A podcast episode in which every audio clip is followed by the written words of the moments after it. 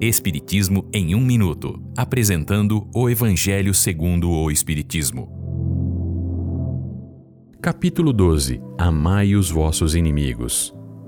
Instruções dos Espíritos. A vingança. Esta é uma livre interpretação do texto de Júlio Olivier, de 1862.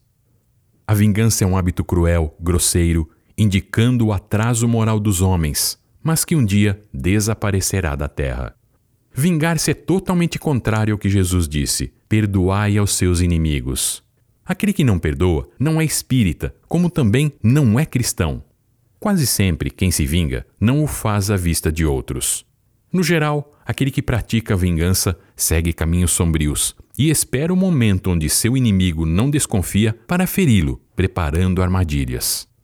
Se o seu ódio não chega a tanto, espalha a calúnia e o veneno contra o inimigo, com isso, aquele que é perseguido vê seus amigos e parentes se afastarem dele.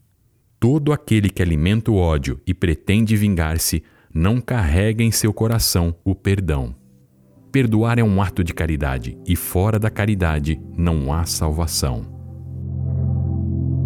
Esta é uma livre interpretação. Livro consultado: O Evangelho segundo o Espiritismo, de Allan Kardec, edição 3, em francês.